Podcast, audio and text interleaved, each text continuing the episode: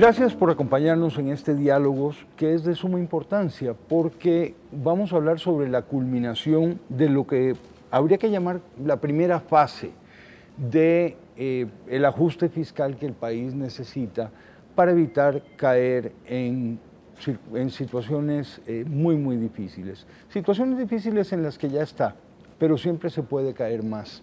Eh, parece que hay una oportunidad de frenar ese impulso y de eso vamos a conversar con el presidente del Banco Central a pocos días de que se firmara el acuerdo con el Fondo Monetario Internacional que todavía debe ser refrendado por la gerencia del fondo y por su directiva y sobre todo por nuestra Asamblea Legislativa.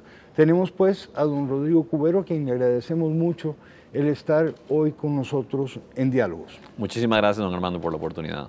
Don Rodrigo, se ha dicho una y mil veces que lo importante del acuerdo con el fondo no es tanto el préstamo de 1.750 millones en condiciones muy cómodas, sino el sello de garantía que ese acuerdo, que el fondo le imprime al país frente al mercado financiero internacional.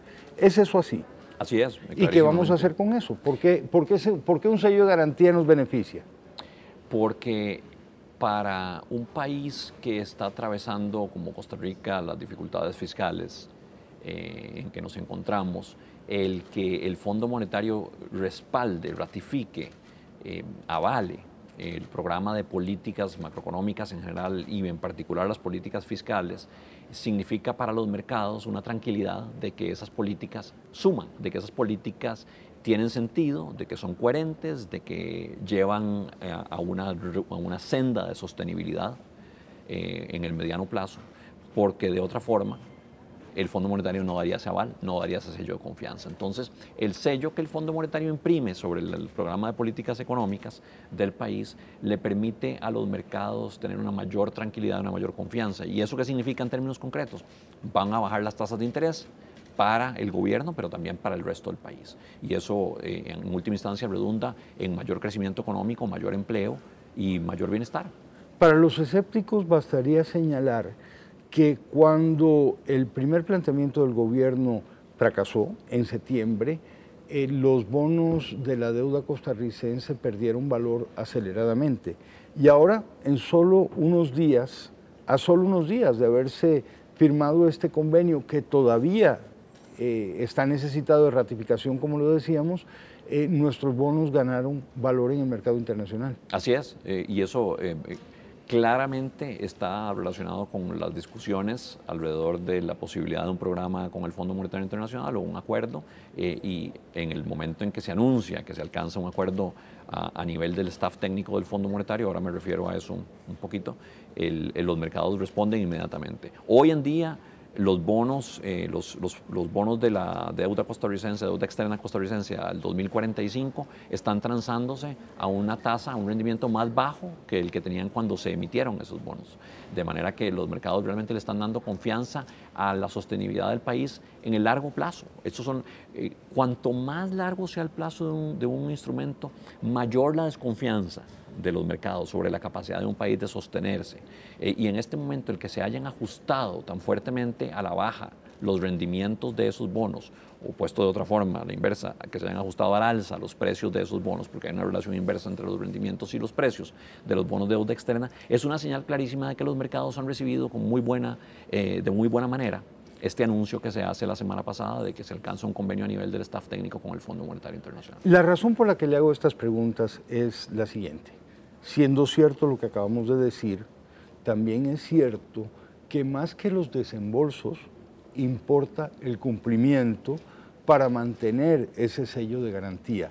Es decir, una vez que tengamos el acuerdo ratificado por ambas partes, Costa Rica tiene que hacer un cumplimiento riguroso de los términos de ese convenio porque más que los desembolsos periódicos que se harán, los hará el fondo contra cumplimiento, más que eso, es importante mantener esa garantía. Es decir, estamos asumiendo un compromiso realmente eh, muy serio y muy infirme.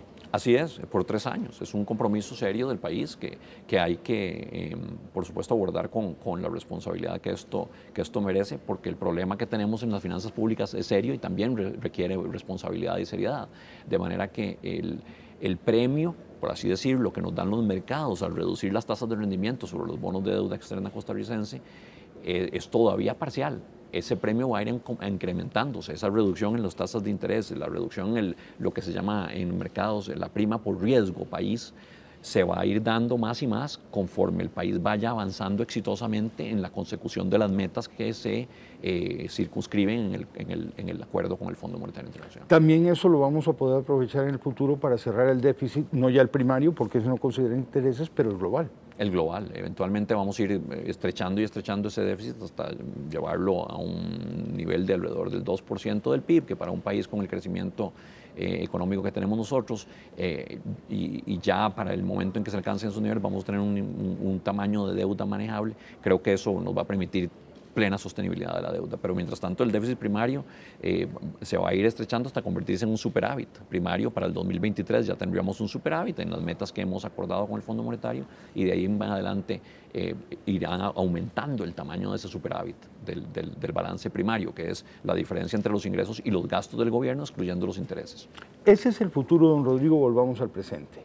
¿Qué ocurre si nuestra Asamblea Legislativa eh, no aprobara elementos fundamentales eh, de ese convenio con el Fondo Monetario? Pues no, no, habría, no habría convenio, se, se, paraliza el acuerdo con el Fondo Monetario Internacional. El Fondo Monetario hace una, una primera aprobación contra eh, la verificación de que existe un, acuerdo suficiente para alcanzar las metas, es decir, un programa de que, existe un acuerdo sobre un programa de medidas que son suficientes para alcanzar una serie de metas, no solo en la parte fiscal, también en la parte monetaria, en la parte financiera, en temas estructurales, pero, pero esencialmente en el caso de Costa Rica, en la parte fiscal, que es la que recibe mayor atención, y entonces el Fondo Monetario verifica que se, que se tenga un acuerdo suficiente y contra eso hace la primera aprobación. Y contra la primera aprobación, una vez ratificada por la Asamblea Legislativa, que también requiere una, una, una aprobación por mayoría calificada, por cierto, haría el primer desembolso. A partir de ahí el Fondo Monetario verifica el cumplimiento de las metas con frecuencia semestral y en cada semestre va a revisar si se cumplió o no el avance que se tenía programado en materia fiscal, para lo cual se requiere la aprobación de las medidas. Ciertamente la primera revisión que se haría tentativamente contra, eh, contra cifras de julio del 2021, eh, eh, básicamente ya estaría sujeta a que se hayan dado las aprobaciones fiscales eh, de, de, las medidas que están planteadas en este momento en la Asamblea Legislativa, de manera que es importantísimo que se den esas aprobaciones. Ahora, el golpe a la credibilidad del país sería eh, de una magnitud amplificada si el Congreso decidiera simplemente eh, echar por la ventana el acuerdo que ya se tiene. Así es, el castigo sería muy fuerte en los mercados, eso tendría implicaciones inmediatas sobre tasas de interés y también sobre expectativas. En última instancia, las expectativas de los inversionistas extranjeros y, nacionales eh, y también de los consumidores son fundamentales ya no solo para mover las tasas de interés, sino también para mover la inversión real, el consumo real y consecuentemente el crecimiento económico. De manera que eso generaría un, un impacto sobre credibilidad, sobre confianza y sobre expectativas con implicaciones muy negativas para el crecimiento económico. Lo que estamos buscando con este convenio, y así lo dijo el fondo, así lo ha dicho el gobierno, es un superávit primario del 1, de un punto del PIB para el 2023. Así es, esa es la meta. Revisando los números eh, de los ahorros y de los ingresos que se esperan eh, con el cumplimiento de los elementos del convenio, uno ve que está muy apretado. Como diríamos en Costa Rica, está talladísimo. Eh, ¿Qué ocurre, don Rodrigo, si alguno de esos elementos eh, pues no pasa el escrutinio legislativo? ¿Qué ocurre?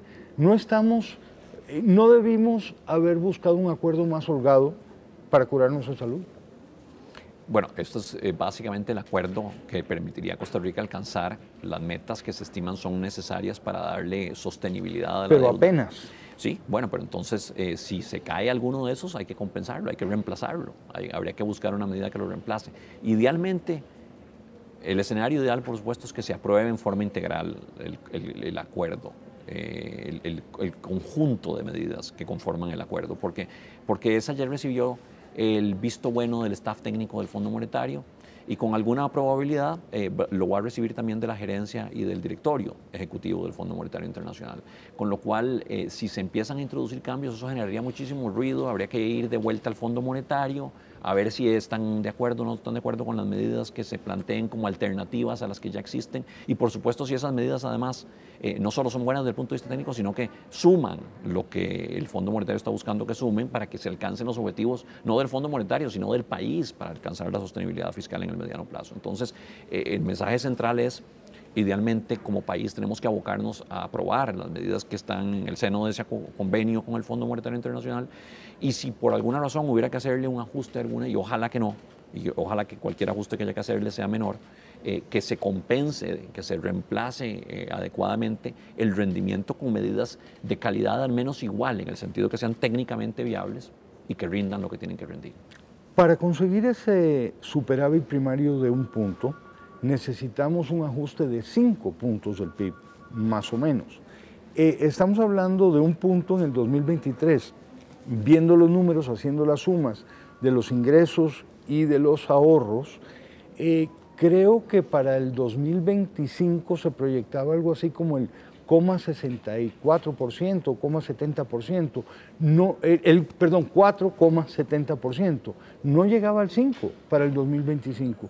¿Cómo se consigue el 1 de superávit primario en el 2023 si necesitamos 5 puntos y en el 2025 no llegamos totalmente ahí, don Rodrigo? Eh, eh, por, lo siguiente, don Armando, y es, una pregunta importante, definitivamente.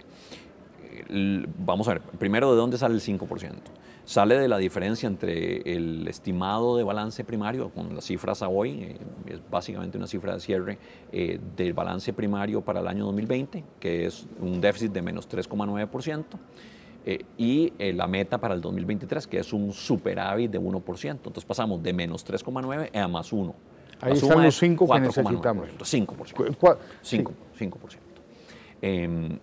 Esa es la, fuente del 5%. Entonces, el cambio en el balance primario del gobierno central, entre incluyendo órganos desconcentrados, ojo, esa es una, aclaración importante, ese 3,9 es distinto a, las cifras que anunció el, gobierno central, que eran exclusivamente para el gobierno central. El 3,9 incluye los órganos desconcentrados que por ley se fusionan o se consolidan con el gobierno central a partir del 2021, pero para efectos de comparabilidad eh, y en acuerdo con el Fondo Monetario se están incluyendo en, el, en, el, en, las cifras del 2020 para poder comparar cifras del 2020 con las del 2021 y, a partir de ahí.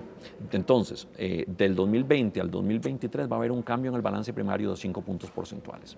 3.4 puntos porcentuales del PIB de esos 5 van a venir dados por medidas de ajuste fiscal. El resto viene dado por, primero, la recuperación, económica que va a incidir en una recuperación de la recaudación fiscal. En el año 2020 la recaudación fiscal cayó en 11,8% como consecuencia de la pandemia. Conforme se va restableciendo la actividad económica y vamos recuperando los niveles del 2019 y más allá eh, en, los, en, los, años venideros, la recaudación tributaria va a seguir recuperándose también y de esa manera eso va a aportar una parte importante de ese restante 1,6%. La otra parte es la eliminación de medidas que fueron temporales, medidas como el bono proteger, medidas como las transferencias importantes que hubo que hacer al Ministerio de Salud y a la Caja para poder financiar los gastos sanitarios relacionados con la pandemia, eh, el tema de los marchamos, por ejemplo, que, aprobaron las, eh, que se aprobaron en la Asamblea Legislativa, que con un impacto fiscal severo, como el de 0.14% del PIB en el año 2020, eso también se va a ir eliminando con el tiempo, eran medidas temporales, de manera que la eliminación de medidas temporales y la recuperación de la recaudación tributaria como consecuencia de la reactivación económica aporta el restante 1,6%. Entonces, ese 1,6% más el 3,4% del PIB de medidas fiscales para el ajuste suman el 5% con lo cual el balance primario cambiaría en un 5%. Eso me adelanta en alguna medida la respuesta a la otra pregunta que le quería formular, porque eh, efectivamente yo no estaba contemplando el crecimiento económico que, eh, eh, cuyo efecto, digamos, se le añade a ese 4,70 que dan los ahorros y los nuevos ingresos al 2025. Claro. El, el, aumento de la recaudación, la recuperación económica nos va a llenar eh, esa diferencia. Alcanza eso para la otra gran meta, que es bajar la deuda al 50% del PIB en el año 2035. Así es, alcanza y eso es justamente la otra meta fundamental, es la otra ancla fundamental que tenemos en el, en el programa con el Fondo Monetario Internacional, que es alcanzar una razón deuda PIB para el gobierno central más órganos desconcentrados de 50% del PIB para el año 2035.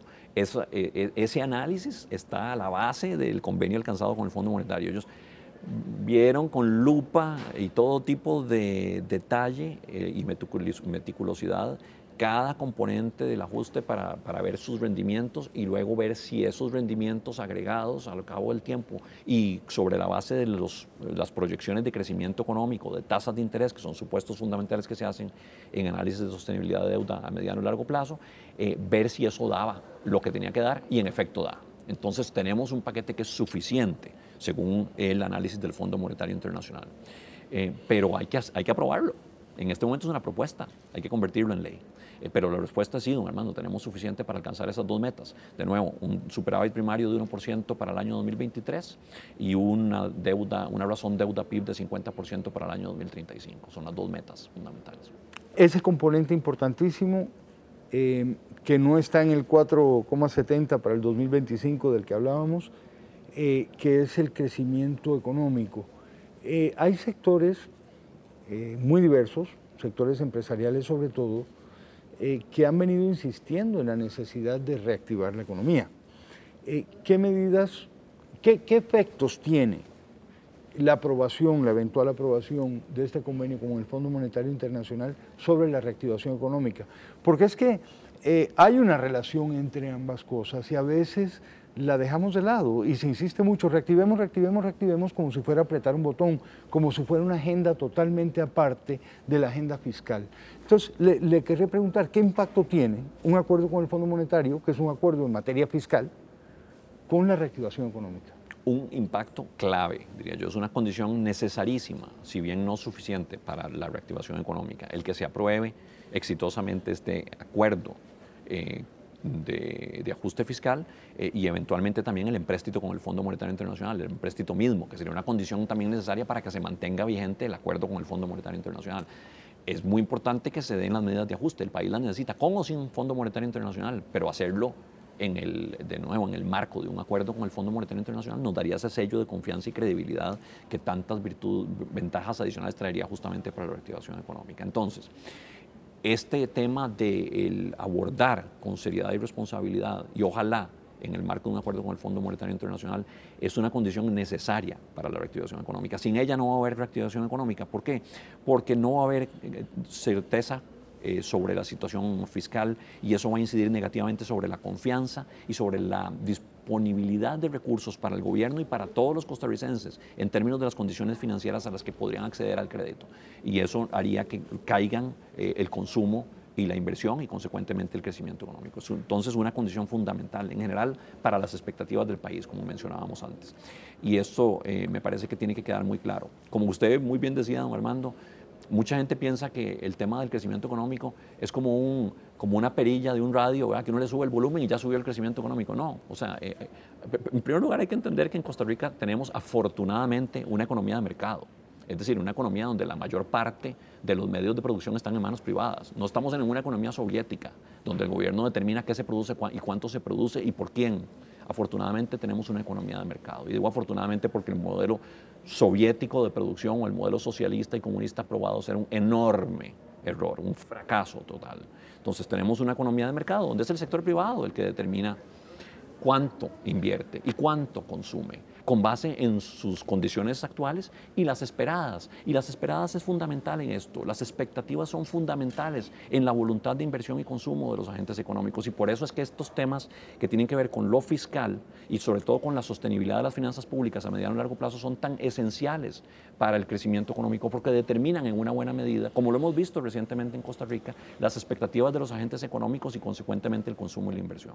¿Cómo caracterizaría usted el acuerdo eh, al que se llegó con la propuesta inicial aquella de septiembre. ¿Cuáles, cuáles, eh, ¿Cuáles son las grandes diferencias? ¿Cuáles son las similitudes?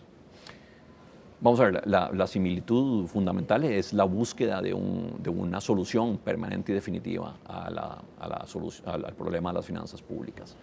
La diferencia es que la propuesta de septiembre del 2020 era mucho más ambiciosa, era una propuesta que, que buscaba no solo darle una solución permanente eh, a largo plazo a la sostenibilidad de las finanzas públicas, sino bajar muy fuertemente la trayectoria de la deuda en, en adición a lo otro bajar también la trayectoria de la deuda en el corto plazo y fundamentalmente eso mediante medidas tributarias, que eran las que nos podían dar recursos importantes en el corto plazo. Eso eh, no se vio viable. Evidentemente el país eh, vehementemente eh, rechazó, muchos sectores rechazaron eh, la propuesta y hubo necesidad de hacer un replanteamiento y hacerlo también en, un, contexto de diálogo multisectorial convocado por el gobierno, de donde salen muchas de las propuestas que hoy en día están en el seno de la Asamblea Legislativa, ya en la corriente legislativa. Eh, y esto entonces da lugar a, una nueva propuesta, que sí, es distinta, es distinta en su balance, es distinta en su ambición, es distinta en el tamaño, ¿verdad? El quantum es mucho menor. Eh, esto implica que no vamos a alcanzar eh, eh, las metas de reducción de deuda que originalmente se habían planteado, pero vamos a alcanzar metas que son, en estimación nuestra y del Fondo Monetario Internacional, suficientes para darle tranquilidad al país. ciertamente no vamos a tener, digamos, los niveles de tasas de interés que hubiéramos tenido si hubiéramos logrado bajar la, trayectoria de la deuda más rápidamente. Todavía vamos a tener que transitar por trayectorias de deuda relativamente altas que nos van a implicar tasas de interés más altas. Pero la pregunta es, bueno, ¿y, cuál es la situación si no se aprueba esto? Que es la pregunta que nos planteábamos antes. La pregunta no es cuál hubiera sido la situación con la propuesta anterior, sino cuál es la situación que se daría de no aprobarse esta propuesta. Y sabemos que sería una situación mucho peor en términos de tasas de interés, de expectativas y de crecimiento económico y bienestar. En eso estamos de acuerdo, pero eh, creo que también hay que lamentar el que el país haya eh, depuesto ambiciones mayores y haya abandonado una agenda eh, que nos habría puesto más, eh, nos habría alineado mejor con el camino del desarrollo. Bueno, don Armando, en, materia de política económica, la, propuesta, la, la reforma mejor es la reforma que es políticamente viable la que es teóricamente ideal, pero no tiene ninguna viabilidad política, ninguna posibilidad de ser aprobada o sostenida en el tiempo, eh, no sirve. Y eso es algo de lo que el Fondo Monetario precisamente se ha dado cuenta a lo largo de décadas. Antes venían en el Fondo Monetario de los 80, lo que se acostumbraba era que el fondo imponía recetas prácticamente eh, uniformes para todos los países y esas, esas recetas eh, no hacían hacían caso omiso o por lo menos no hacían suficiente énfasis en la viabilidad política de las reformas. Hoy en día el Fondo Monetario entiende que esa viabilidad política es esencial, no solo para que se aprueben las reformas, sino para que se mantengan en el tiempo. Y por eso yo creo que esta, esta reforma eh, que se está planteando, el, conjunto de medidas eh, de consolidación fiscal, eh, tiene mucho mayor viabilidad política porque ha recibido ya apoyo, discusión, eh, porque además es mucho más balanceado. Eh, y la sociedad pidió a gritos que el paquete fuera más balanceado, que el, programa de ajuste fuera más balanceado entre los componentes de ingresos y gastos. El otro, en efecto, tenía un alto componente de ingresos temporales para bajar la trayectoria de la deuda. El país dijo, no queremos eso. Bueno, está bien, entonces tendremos una trayectoria de deuda más alta, pero con un paquete donde el componente de, eh, gasto, es decir, de reducción de gasto, sea más fuerte que el componente de aumento en ingresos. Y eso es lo que se tiene. Al 2023, en ese ajuste que hablábamos de 3,41%, dos tercios viene de, la contención del gasto y un tercio viene de, de, aumento en los ingresos. La contribución de la reducción del gasto va aumentando en el tiempo. Ya para el 2025 es alrededor de tres cuartas partes. Y si, seguimos en el tiempo, para el 2030 va a ser mucho más, porque lo que va a pasar es que el aumento en los ingresos se mantiene constante un porcentaje del PIB, que va a ser alrededor de 1.2, es lo que se estima, entre 1,15 y 1,2 eh, por ciento del PIB constante en el tiempo. Pero la reducción en el gasto va a seguir. ¿Por qué? Por la regla fiscal. Esa regla fiscal para Costa Rica va a ser esencial porque nos va a permitir regresar a donde estábamos cuando empezó el desbalance fiscal, que, en Costa Rica empezó en el 2008, 2008-2009. ¿Cómo, funciona, ¿Cómo funciona esa garantía?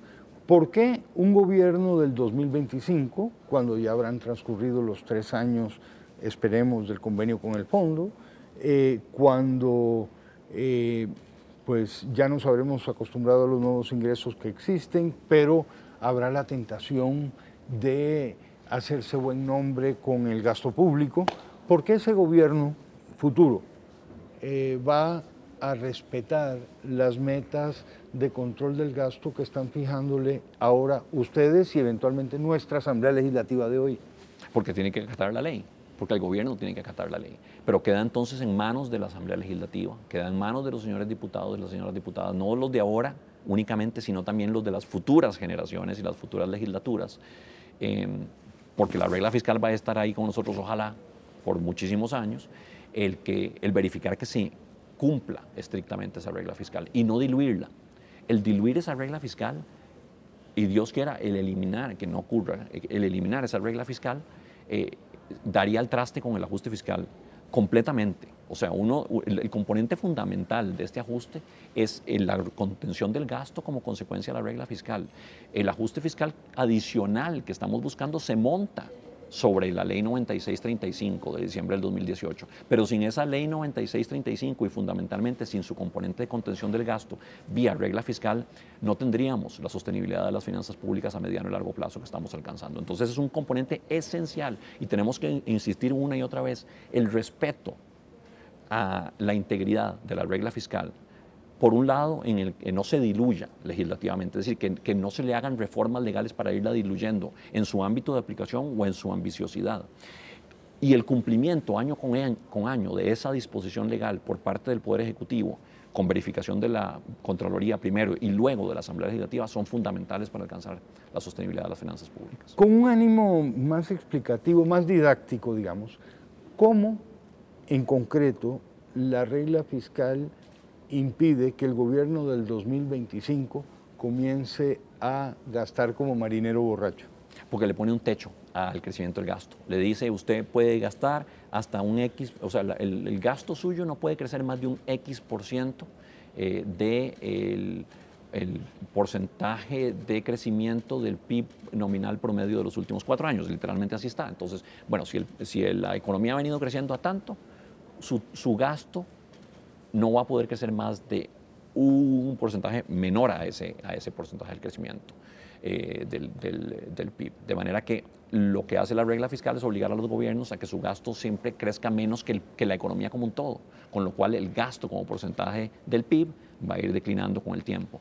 Pero para que eso se cumpla, necesitamos que, primero, que la formulación del presupuesto sea coherente con la regla fiscal, ¿verdad? que si hay una tentación de volarse el, el, el techo, que entonces la, Contraloría no apruebe el presupuesto en primera instancia y que luego cuando va a la Asamblea Legislativa tampoco se apruebe. Ahí, ahí tenemos, tenemos dos em, líneas de defensa por si el gobierno quisiera incumplir la regla fiscal. Uno esperaría que, que los gobiernos eh, tengan la disciplina de formular presupuestos que estén plenamente en línea con la regla fiscal. Y esto se va a convertir en el ADN de la formulación presupuestaria, esperaríamos en los años que vienen.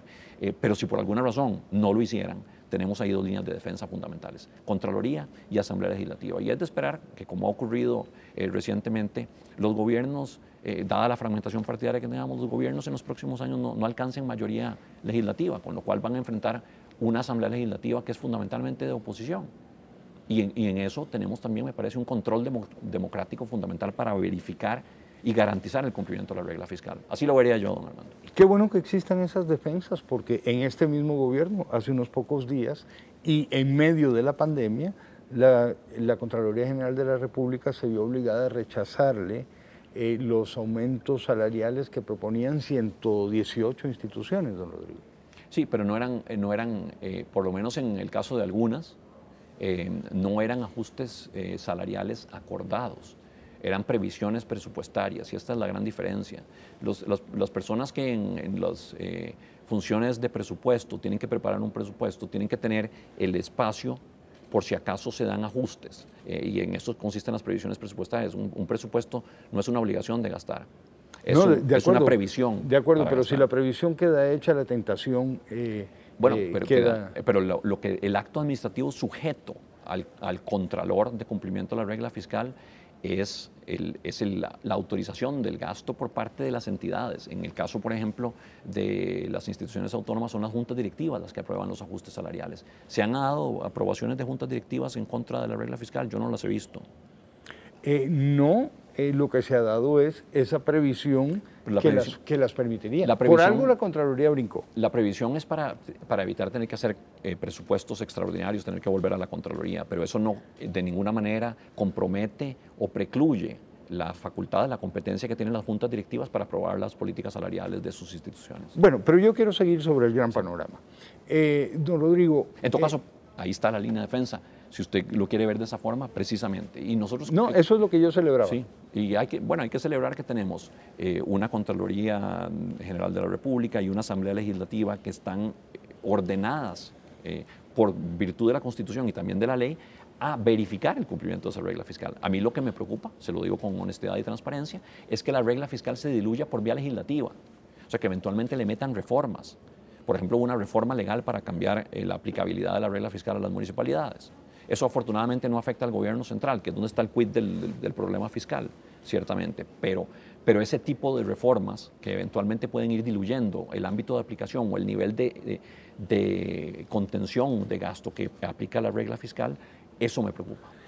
Don Rodrigo, usted ha dicho varias veces que esta reforma es políticamente viable. ¿Por qué?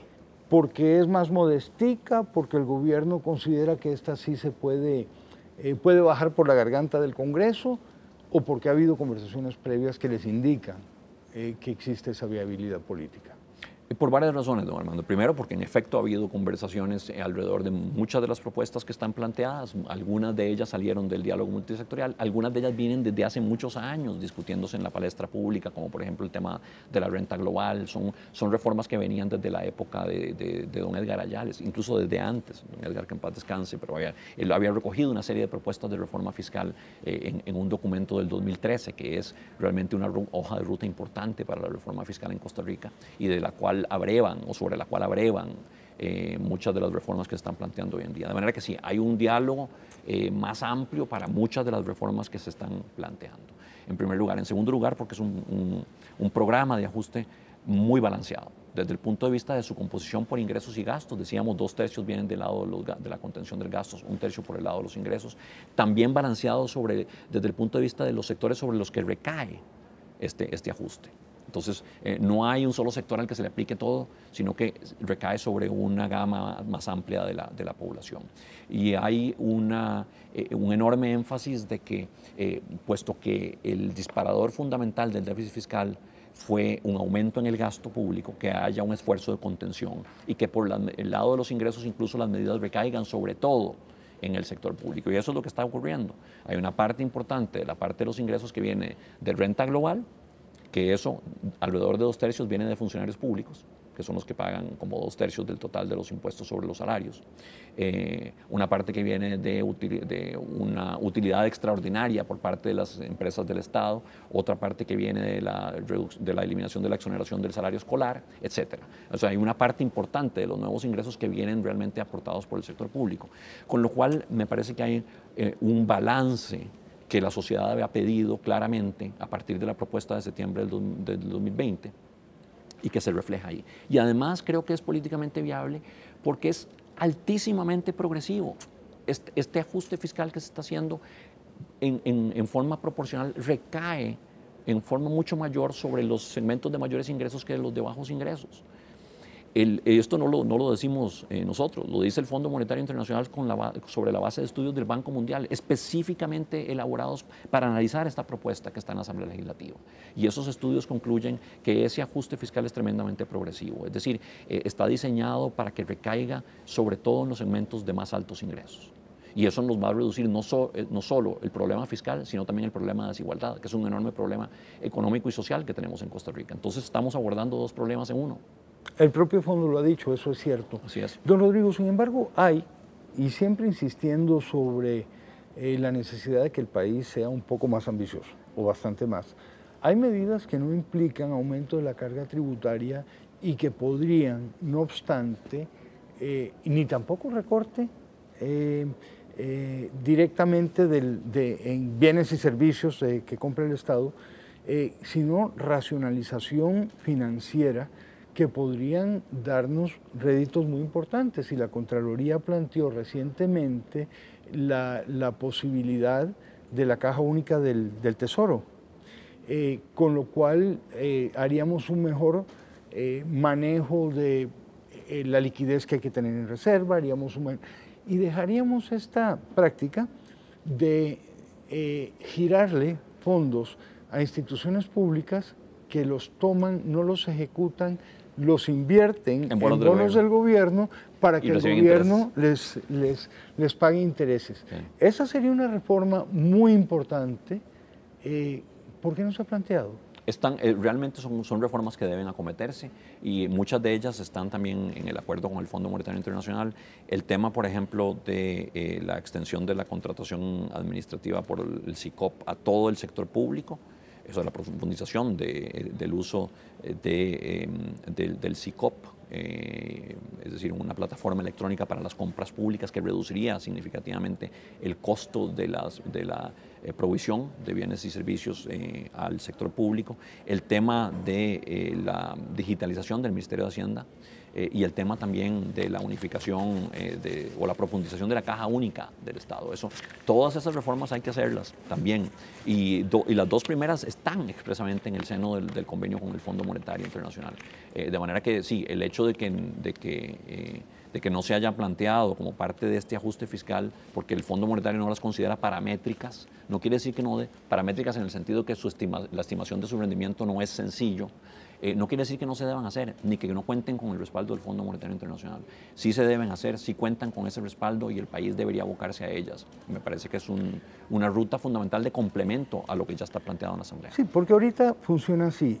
Yo me endeudo para hacerle a usted, institución, la transferencia que usted no va a ejecutar totalmente, parte de ella la va a invertir en bonos eh, sobre los cuales yo le voy a pagar a usted intereses. O sea, todo, todo ese juego realmente no tiene sentido desde la no perspectiva de... No, se puede optimizar realmente el manejo de los recursos en el sector público eh, haciendo justamente esta, esta gestión que la Contraloría plantea de unificar en una caja única todos los, los flujos de los, del sector público. Garantizándole eso a las instituciones que en el momento en que necesiten el dinero lo Van a contar con él, así es. O sea, las instituciones preservan, conservan el derecho de invertir según sus eh, decisiones, respetando las autonomías que haya y demás. Sí.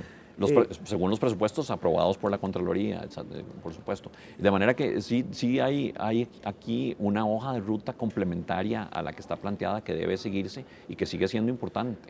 Se lo planteo precisamente porque viendo eh, lo que ha dicho el fondo sobre este convenio, ellos sí se permiten eh, visualizar eh, medidas complementarias a futuro y, nos hablan de, tomar la senda del progreso mediante una intensificación de la calidad de la educación. Hablan también de innovación, de estimular más la innovación hablan de digitalización, de lo que usted acaba de, mencionar, hablan de formalización, tenemos un sector informal eh, demasiado, demasiado grande, y hablan de reducción de trámites. Eh, y de descarbonización también. ¿Perdón? Y de descarbonización y, de mitigación de cambio climático. Eh, entonces hay ahí toda una agenda a emprender, no sé si al mismo tiempo o inmediatamente después eh, de que logremos la aprobación del convenio con el fondo. Yo sé que usted me va a decir, mire, eh, tengo suficiente sobre la mesa con, con, lo que está planteado, eh, pero sí el país no debe, el país debe entender que este convenio nos puede evitar una caída muy dolorosa, pero no puede entender que es la tarea completa, el, misión cumplida.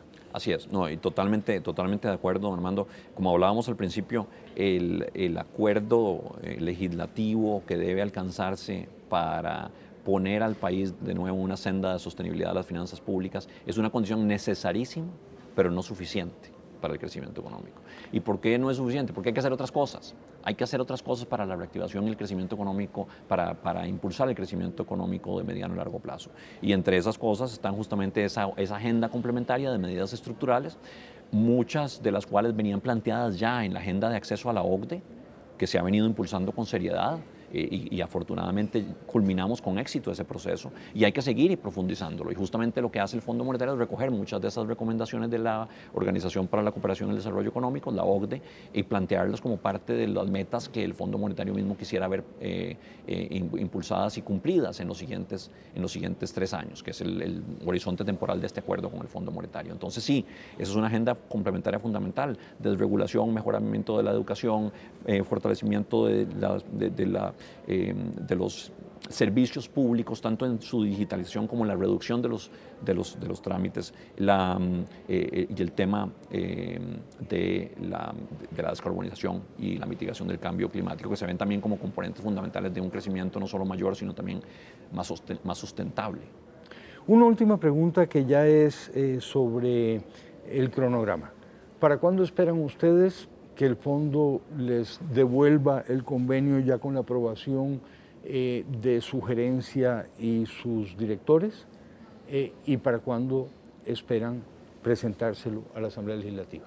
En el cronograma actual esperaríamos tener eh, ya la aprobación de la gerencia y el director ejecutivo alrededor de mediados de marzo, pensaría yo, incluso un poco antes y a partir de ahí se recibiría en Costa Rica ese, ese, acuerdo ya aprobado por el Fondo Monetario para que pase por un trámite de aprobaciones institucionales, como cualquier empréstito tiene que pasar por Mideplan, Banco Central y Ministerio de Hacienda, que tienen que darle su análisis y su aprobación. Y una vez que se obtengan esas aprobaciones, iría a la Asamblea Legislativa ya con el beneplácito o el sello de aprobación de esas tres instituciones y entraría al seno eh, legislativo, yo, yo esperaría a inicios de abril.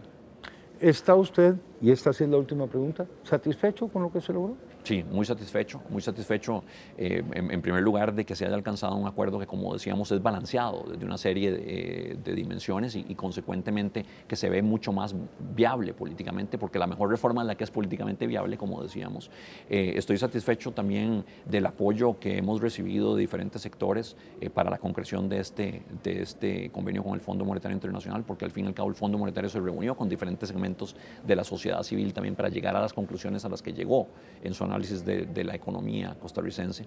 Estoy muy satisfecho del apoyo que el Fondo Monetario nos está dando y del respaldo que alcanzamos eh, con este convenio, porque representa, como decíamos, un sello de confianza, de manera que eh, se, se ha hecho un trabajo muy arduo, muy duro, Em, no fue solo de las últimas dos semanas, ha sido de meses de discusiones en realidad, eh, que estuvieron siempre ahí, por supuesto, esperando exactamente la propuesta que se iba a plantear una vez definida por los procesos de diálogo que se convocaron, pero, pero había mucho trabajo de fondo que llegó a una concreción feliz, pero es un primer paso eh, de varios que hay que seguir dando. Primero, la aprobación legislativa que ahora se requiere de la parte del ajuste fiscal, pero también del empréstito mismo, como decíamos, y después el cumplimiento sostenido de las metas planteadas en ese acuerdo con el Fondo Monetario Internacional para que se den los desembolsos y se dé eh, entonces eh, una, una mejora continua en las condiciones económicas y financieras para el país.